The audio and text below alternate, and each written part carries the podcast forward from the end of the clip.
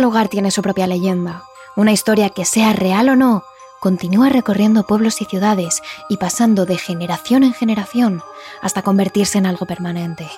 David, Emma y yo queríamos hoy dar voz a algunas de las historias que vosotros, nuestros oyentes, nos habéis pedido que contemos. Hoy escucharemos las leyendas que nos habéis propuesto.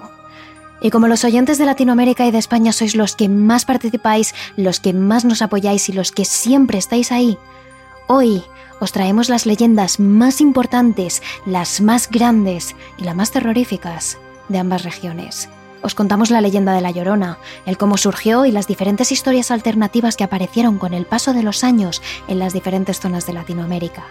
Y por supuesto, os traemos también la leyenda de la Santa Compaña, una de las más importantes leyendas de la geografía española, acompañada por supuesto de varios testimonios de personas que aseguran haber visto caminar a su lado a esta espectral procesión. La Llorona o la Santa Compaña. ¿Cuál de ellas temes más? Terrores Nocturnos con Emma Entrena y Silvia Ortiz.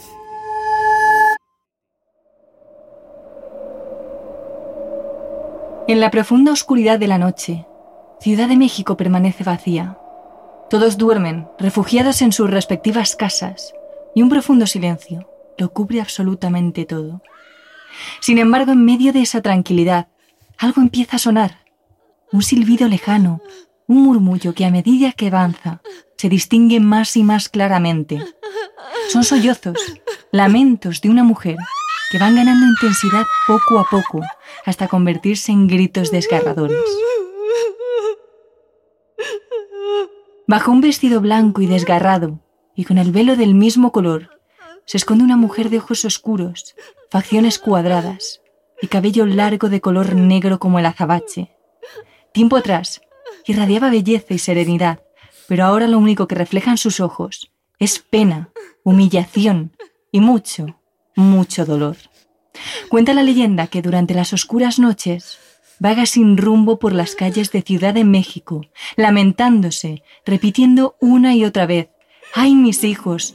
¿Dónde los llevaré para que escapen de tan funesto destino?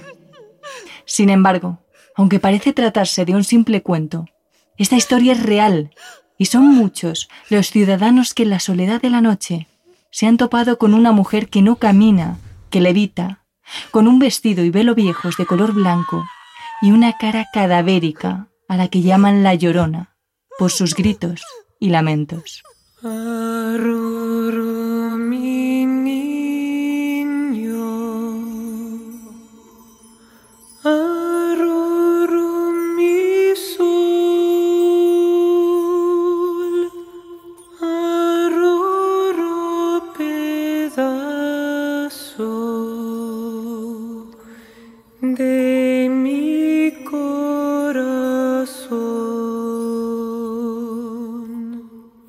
Existen diferentes historias sobre el origen de la Llorona y algunas incluso se remontan a tiempos prehispánicos. Sin embargo, hay algunas versiones sobre esta mujer cuya alma a día de hoy continúa peregrinando por las calles sin rumbo, que destaca sobre las demás. La primera de ellas data de la segunda mitad del siglo XVI, cuando los aztecas ocuparon lo que ahora denominamos como la Ciudad de México. Se dice que durante su reinado, Moctezuma II tuvo un sueño que se estuvo repitiendo durante varias noches seguidas. Soñaba que unos invasores de piel reluciente como el acero llegaban a su tierra, atacaban a los mexicas y ponían fin a su reinado. Al mismo tiempo, varios aldeanos comenzaron a reportar la presencia de una mujer que recorría las calles de la ciudad lamentándose una y otra vez. Entre gritos la oían lamentarse y decir, ay hijos míos, ¿dónde iréis? ¿A dónde os podré llevar para que escapéis de tan funesto destino, hijos míos? Estáis a punto de perderos. Y fue poco después cuando Hernán Cortés, al mando de un reducido grupo de españoles y de una coalición de pueblos indígenas, conquistó la ciudad de Tenochtitlán, poniendo fin al poderoso imperio azteca. Por eso, a esa figura que recorría las calles llorando se la relaciona con una de las diosas aztecas que se lamentaba por la conquista de su pueblo. Pero la leyenda de la Llorona no acaba aquí. A lo largo de su historia, su figura se fue transformando poco a poco y la leyenda ha ido cambiando. Una de sus versiones la relaciona incluso con uno de los líderes de la conquista de América. Se dice que en 1519, cuando Hernán Cortés estaba dando sus primeros pasos en la campaña de la conquista de México, se encontraba en la costa de Tabasco, poblada por los mayas. Allí se libró la batalla de Centla, donde tras la victoria de las tropas españolas, los locales decidieron acercarse al campamento de los colonos a la mañana siguiente con numerosas ofrendas, como oro, mantas y alimentos. Incluso decidieron llevar 20 doncellas como regalo. Los españoles aceptaron las muestras de los mayas y para poder utilizar a las mujeres como concubinas, decidieron convertirlas al cristianismo para seguir siendo fieles a sus creencias y no manchar la religión. Entre esas jóvenes estaba una mujer llamada Malinaye, más conocida entre los suyos como Malinche, y que fue bautizada por los españoles como Marina. Esta joven de familia noble se convirtió en muy poco tiempo en una colaboradora decisiva en las operaciones españolas contra los aztecas, y no tardaría en tener un niño, Martín, hijo del mismísimo Hernán Cortés. Sin embargo, Malinche no era vista con buenos ojos, ni por parte de los mexicas, ni por parte de los españoles. Los indígenas la calificaron de traidora, y los segundos, pese a toda la ayuda que les había prestado para su conquista, nunca llegaron a considerarla uno de ellos. Así que Hernán Cortés decidió no manchar su imagen de conquistador cristiano y no casarse con Malinche, a la que le dijo que debían llevar su relación en secreto y que para tapar esto ella se casaría con otro hombre. Marina aceptó esta idea por su bien, por el bien de sus hijos y por el amor que profesaba al conquistador español. Y así fue como Malinche y Hernán Cortés mantuvieron una relación secreta durante un largo tiempo. Un par de años después, siendo Martín Cortés todavía un niño, Marina volvió a quedarse embarazada. Los vecinos cuchicheaban entre ellos, pues sabían que aquella criatura no era de su marido actual, sino de Hernán Cortés, su amante.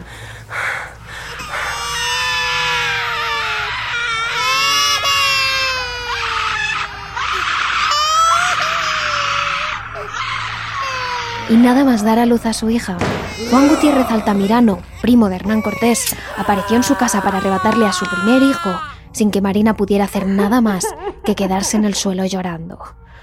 Fue entonces cuando el nombre de Malinche tomó forma y se convirtió en sinónimo de mala madre. Los españoles la veían como una mujer que había traicionado a su pueblo y a su propio marido con otro hombre, poniendo por delante los placeres carnales. Y los nativos la definían como una madre humillada, a la que los españoles le habían arrebatado su hijo a la fuerza, porque no había sabido cuidar de él.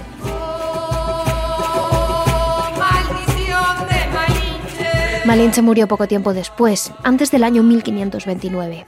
Algunos dicen que se debió a la viruela que por aquel entonces azotaba la ciudad. Otros dicen que tras el parto quedó muy débil y finalmente falleció. Sin embargo, hay quien dice que fue ella misma la que se quitó la vida. Debido al sufrimiento y al profundo dolor que le había causado perder a su pequeño Martín, Malinche decidió simplemente dejar de vivir, llorando y clamando por su pérdida, y que a día de hoy sigue haciéndolo, ya que no parará hasta que los encuentre.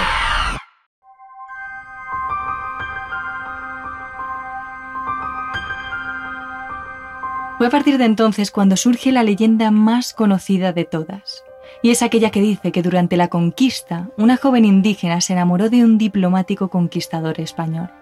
Fue entonces cuando tuvieron un romance y en apenas unos años ya tenían tres preciosos hijos.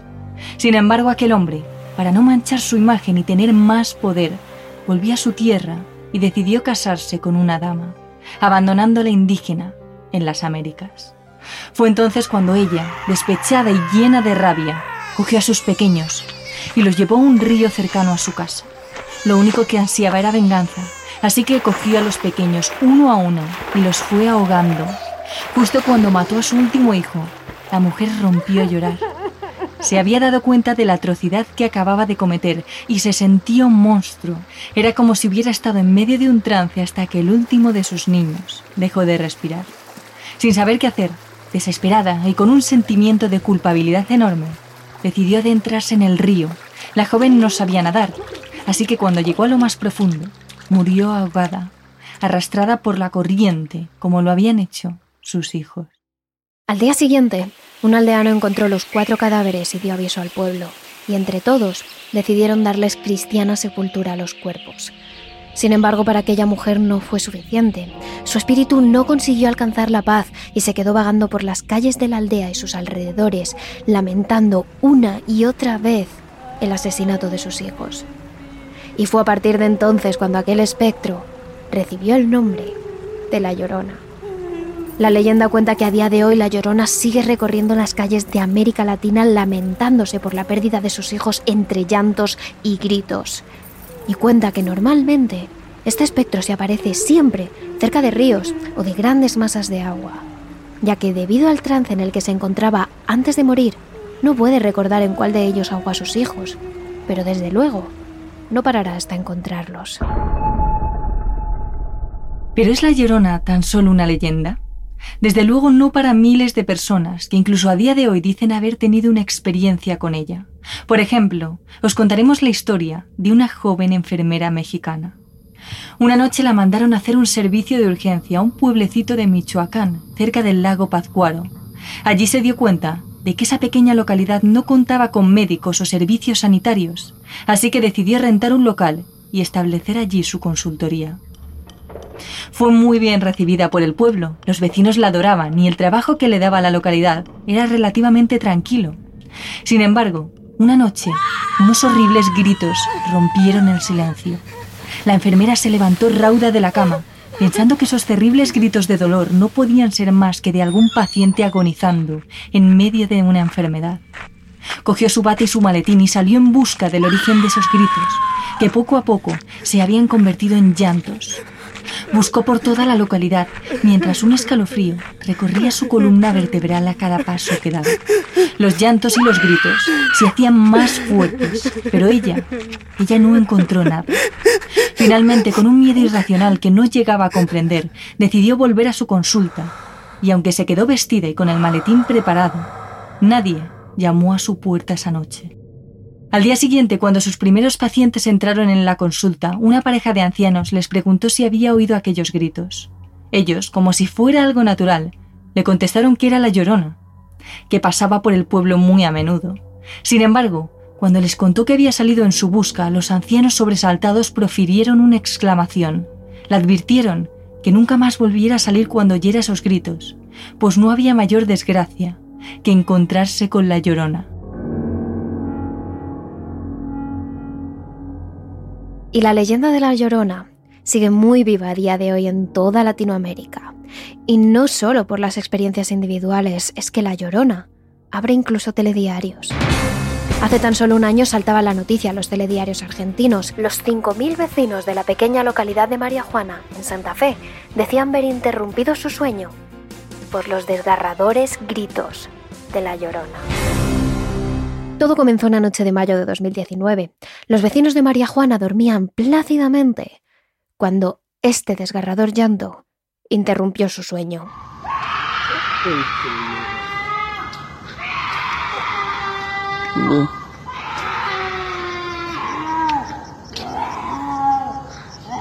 En un principio los vecinos no hicieron nada. Pensaron que sería cualquier cosa, una pelea, un escándalo, algo raro en un pueblo pequeño, pero podría ser. La sorpresa llegó la noche siguiente, cuando estos llantos volvieron a repetirse. Y así sucedería por casi una semana. Pero una de esas noches, los vecinos se cansaron y muchos de ellos salieron en busca del origen de ese horrible sonido.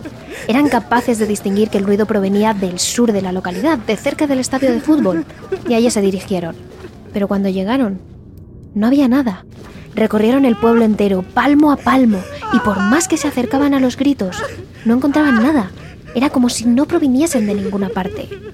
Fue por eso que uno de nuestros ciudadanos decidió grabar el sonido y alertar a la prensa. Pero a día de hoy, ni siquiera los periodistas han sido capaces de encontrar el origen de estos gritos. Y lo más curioso de este caso es que la leyenda de la Llorona dice que este espectro siempre se aparece cerca de masas de agua ya que busca desesperadamente el río en el que ahoga a sus hijos. Y María Juana se encuentra a tan solo 20 kilómetros del río principal Sastre.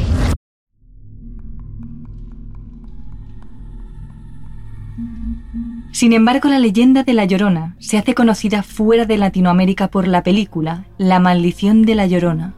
Pero curiosamente, incluso el rodaje de esta película está plagado de misterio y de ataques sobrenaturales. Gary Duberman, uno de los productores, dijo que nada más entrar al set te sientes aterrado. Él decía que de día, mientras las grabaciones estaban activas, era soportable, pero que una vez los focos se apagaban, todo el equipo se sentía como si estuviera en la casa de otra persona, como si alguien acechara en las sombras. El miedo entre los empleados y los actores era tal que tuvieron que llamar a un sacerdote y a un curandero para que bendijeran el set y eliminaran las energías negativas. Pero lo peor ocurrió en la casa que seleccionaron para que fuera el escenario principal de la película. El dueño de la vivienda les avisó de que realmente en esa casa había algo, de que estaba encantada, pero el director era un escéptico convencido, así que él no le dio importancia. Sin embargo, pronto los actores comenzaron a oír susurros, a ver sombras moverse por el set, a darse cuenta de que los objetos aparecían en sitios distintos a donde los habían dejado. Y lo peor, llegó una tarde sofocante de verano, en medio del rodaje, mientras grababan una de las escenas más terroríficas de la película, un repentino viento frío recorrió a todos los actores. Un viento frío que no era natural, que les heló hasta los huesos y sumió todo el set en un silencio sepulcral. Finalmente, el mismo director fue el que afirmó que en esa casa había alguien más con ellos. Una de las actrices de la producción, Patricia Velázquez, va más allá. Ella, una mexicana de pura cepa y muy creyente en el espectro de la llorona, cree que fue ella misma la que eligió a los actores. Cree que los eligió porque creían en ella, porque respetaban su figura y porque, como en su caso, se les había parecido con anterioridad. Patricia tenía tan solo seis o siete años y vivía en su pequeña casita de Pátzcuaro con su familia. La actriz recuerda estar durmiendo plácidamente en su pequeña camita cuando en medio de la noche sintió un viento frío en los pies que le heló completamente la sangre. La niña abrió los ojos y buscó por toda la habitación con la mirada, intentando encontrar su sabanita. Fue entonces cuando se dio cuenta de que no estaba sola, de que algo más estaba con ella en su habitación. Y cuando bajó los pies de la cama, notó como una tela una tela blanca y sucia se le enredaba entre los dedos. Era un vestido bajo el que no había pies, así que Patricia no quiso mirar más arriba, pero ya sabía a quién pertenecía ese vestido. Sabía que justo delante de ella se encontraba la llorona. Patricia salió corriendo y nunca más quiso volver a pensar en esa experiencia hasta que le ofrecieron el papel en la película. Ella cree que la propia llorona con esa aparición la marcó como una de las elegidas para actuar en la producción.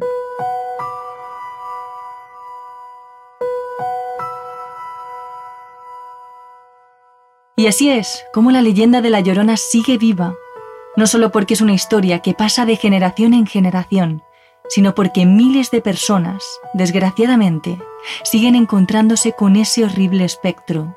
Miles de personas siguen temiendo la ira de la Llorona.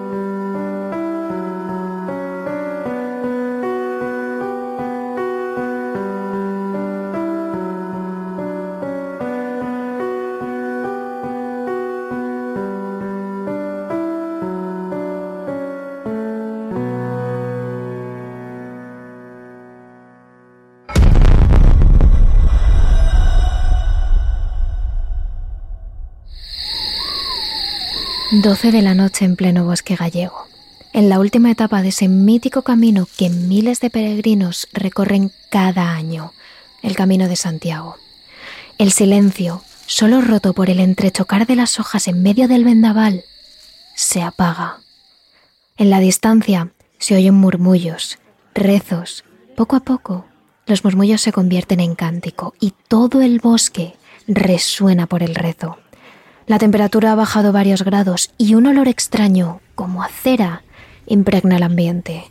Además, se empieza a oír el tintinear de unas cadenas y en la lejanía se aprecian 16 luces. y acompañándolas 16 figuras cubiertas por un sudario negro y una capucha picuda. La funesta procesión avanza por el camino, descalza y entre rezos, con la única iluminación que aportan los cirios. Al frente, dos figuras, un espectro más claro y más físico que los demás y justo delante, el único mortal de la procesión, el que porta la cruz y un caldero repleto de agua bendita. Un vivo al que apenas le quedan unos días de vida exactamente igual que aquel a quien la santa compañía anda buscando.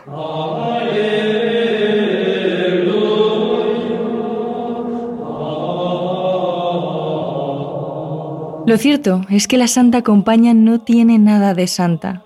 Es una de las leyendas españolas más extendidas, con más testigos y con más pruebas, pero es especialmente fuerte en Galicia. Aunque en realidad es una leyenda pagana, posiblemente con orígenes célticos, en el resto de Europa se le conoce como la cacería salvaje. En ella, una horda de salvajes almas en pena, vestidas con trajes de caza y a lomos de caballos, cabalgan por los cielos anunciando catástrofes, plagas y guerras, y sobre todo, la muerte de aquel que es testigo de su paso. En España, la tradición católica es potente y la Iglesia, incapaz de eliminar los mitos paganos durante la Edad Media, decidió simplemente convertirlos al catolicismo y transformar a esos salvajes guerreros en almas en pena provenientes del purgatorio. Sin embargo, se llame Santa Compaña o Cacería Salvaje, hablamos de lo mismo, una funesta procesión en busca de una nueva alma.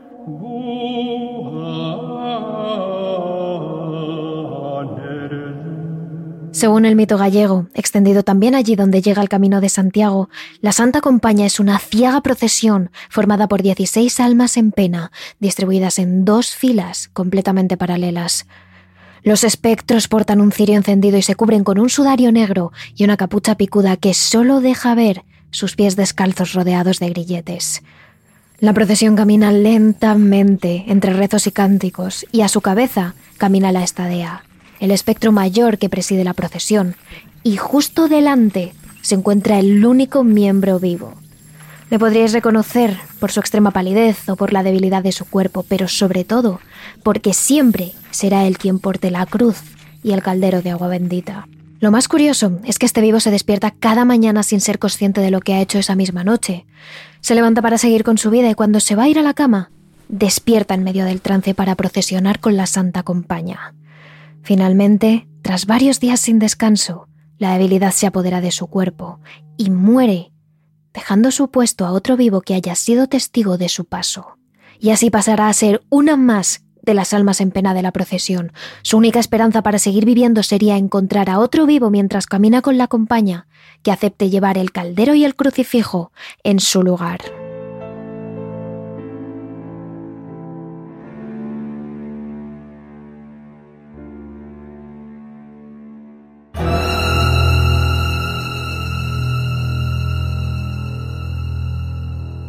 Según cuenta la leyenda, la Santa Compaña se presenta siempre a partir de las 12 de la noche, sobre todo en los lugares más remotos del Camino de Santiago, en los cruces de caminos y en bosques apartados. Su misión es llegar a las aldeas para anunciar la muerte de algún vivo, de algún pobre pecador que pagará los errores de su vida con el fin de la misma. A su paso, las ventanas se atrancan, las puertas se cierran y todo el mundo se mantiene en sus casas. Todos, saben lo que les ocurre a aquellos que se cruzan con la santa procesión. Cuando llegan, el viento se apodera del pueblo, un viento frío golpea las persianas, un olor a cera se impregna en el ambiente y el silencio sepulcral solo se rompe con los cánticos y el tintineo de las cadenas. Algunas leyendas dicen incluso que la compañía da tres vueltas alrededor de la casa de aquel al que buscan y que es cuando terminan de dar la tercera, cuando muere muere para coger uno de los cirios y unirse a la procesión. Sin embargo, en su camino, no solo se hacen con el alma de aquel que muere, sino con la de todos aquellos que han sido testigos de su paso. Cualquiera que vea, que escuche o que moleste a la sagrada cofradía, tiene la fecha de su muerte escrita. Antes de un año, la compañía se habrá llevado su alma. La parte buena es que la leyenda también cuenta cómo protegerse de estas ánimas. Se dice que si en medio del camino te cruzas con la Santa Compañía, Debes dibujar en el suelo un gran círculo, mucho mejor aún si lo haces con una rama de olivo y le incluyes también una estrella de seis puntas, el sello de Salomón. Después deberás tumbarte dentro de él dejando que tu frente toque el suelo para evitar que la compañía te marque. Allí, tu única opción es cerrar los ojos para evitar mirarla y rezar fuerte para no oír sus pasos. Y sobre todo, nunca jamás aceptes nada de su mano, pues eso te convertiría en uno de ellos. Y si el vivo intenta ofrecerte su cruz, nunca debes cogerla. Debes responder yo cruz ya tengo mientras enseñas un crucifijo. Y si tu instinto no te deja pensar, lo mejor que puedes hacer es correr, correr como alma que lleva el diablo hasta un cruceiro. Los cruceiros son esas pequeñas cruces de piedra elevadas que se pueden encontrar a lo largo de todo el camino de Santiago. Si creías que eran pura decoración, estabas equivocado. Desde la Edad Media se han construido cruceiros a lo largo de todo el camino, precisamente para proteger a los peregrinos de la Santa Compaña. Así que si alguna vez te encuentras con la funesta procesión, subir los escalones del cruceiro y abrazarte a él podría ser tu salvación, pues la leyenda dice que la compañía no tiene el poder de llevarse el alma del mortal que se refugie en el cruceiro.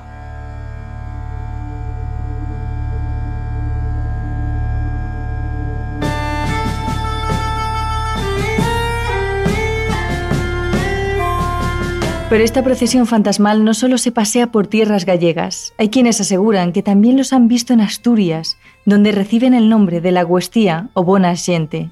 Allí se aparecen con túnicas y capuchones blancos cerca de las casas de algún moribundo para dar tres vueltas a esta, y justo es en ese momento cuando la persona visitada morirá. Lo que más llama la atención es que esta procesión la encabeza generalmente un niño que porta un hueso ardiendo en la mano, y algunos de los ciudadanos que se han topado con la Guestía Dicen que este grupo de espectros repite una y otra vez la misma frase. Anda de día, que la noche es mía. En León y en Zamora a esta leyenda se le conoce como la estadea y aseguran que cuando anda cerca de ti, escuchas un lamento que va cogiendo fuerza según se acerca. Los espectros caminan a un metro de distancia el uno del otro, dejando un espacio libre, incitando al difunto a que se incorpore a la procesión. Por último, en Extremadura, tiene el nombre del Cortejo de Xenti de Muerti y se aparecen como dos jinetes fantasmales que atraviesan los pueblos de madrugada y que anuncian la muerte de aquel que los ve. Pocas son las personas que han visto a estos espíritus caminando bajo la luz de la luna y han bebido para contarlo tiempo después. Uno de ellos fue Bruno Alabu, un joven que una noche del mes de marzo del año 1982 se encontró de frente con la Santa Compaña. Él era Boy Scout y recuerda que estaba de acampada de fin de semana en los bosques cercanos a la parroca de Guisamo, en La Coruña, Galicia. Después de cenar en plena noche, decidieron jugar algo parecido al escondite. Los chicos y las chicas tenían apenas unos segundos para ocultarse entre los árboles y arbustos de los alrededores del campamento.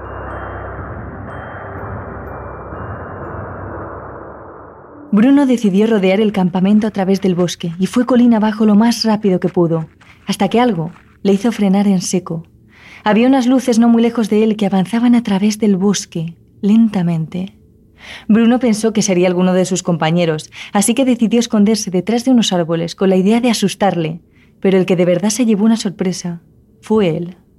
Seis personas en dos filas de tres y un séptimo presidiendo la marcha desfilaban en silencio, todos vestían igual, unas túnicas con unos capuchones, y el primero de todos llevaba una gran cruz que parecía hecha con tablones de madera. Los dos que le seguían llevaban una gran vela cada uno, y los otros cuatro, nada. Bruno se quedó paralizado hasta que cruzaron frente a él y desaparecieron entre los árboles. Cuando el joven volvió al campamento, no se atrevió a contarle lo que acababa de ver a nadie, porque tenía claro que le tomarían por loco.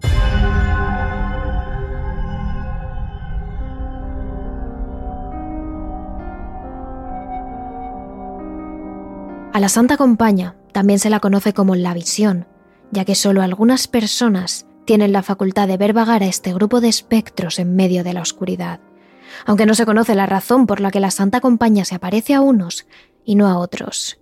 Alfredo Pereira, médico gallego, fue uno de los que pudo ver cómo caminaban, rompiendo la quietud de la noche.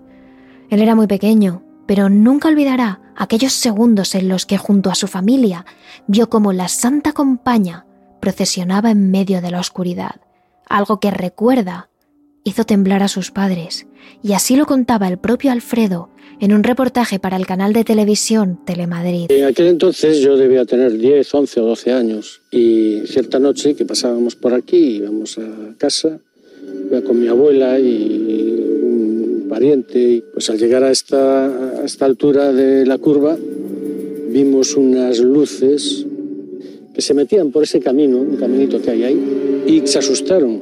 Yo no sabía lo que era y nos echaron a correr empujándome y tapándome la cabeza, la cara, para que no viera y yo intentando ver y vámonos, ay Dios mío, Jesús, hay, hay los difuntos, hay no sé qué. Y no le di mucha importancia porque no sabía lo que era. Era como una procesión de luces, no sé a qué distancia más o menos una de otra, pero no eran unas luces que, que fueran muy intensas, sino como unas luces como apagadas y como alguien que las llevaba, pero no se veía, no se distinguía quién.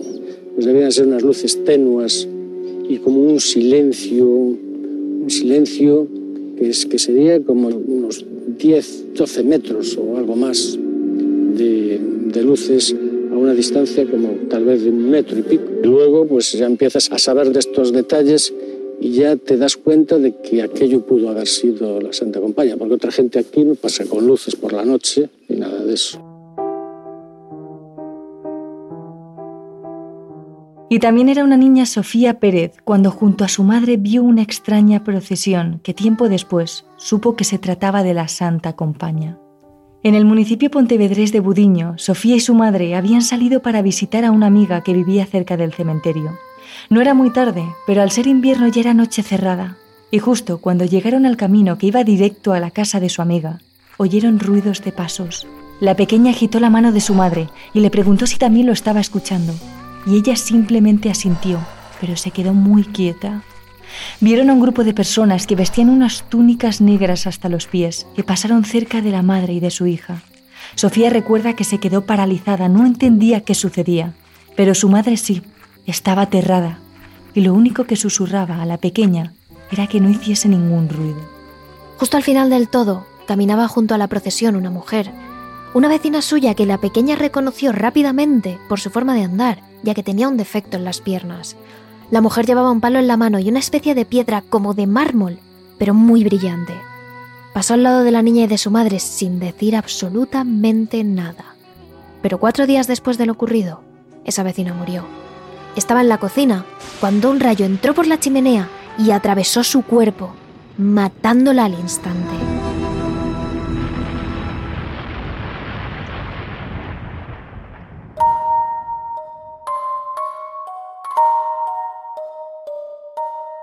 Diferentes experiencias que han vivido personas de distintos lugares y regiones, pero todas ellas tienen algo en común.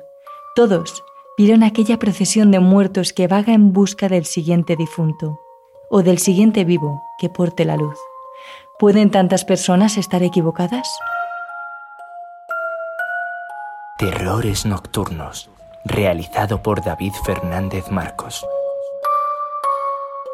Escúchanos también a través de nuestra cuenta de Terrores Nocturnos en Speaker, Evox, Spotify, YouTube o Apple Podcast. Y síguenos también en nuestras redes sociales de Twitter, arroba terroresn o en nuestro Instagram, Terrores Nocturnos Radio.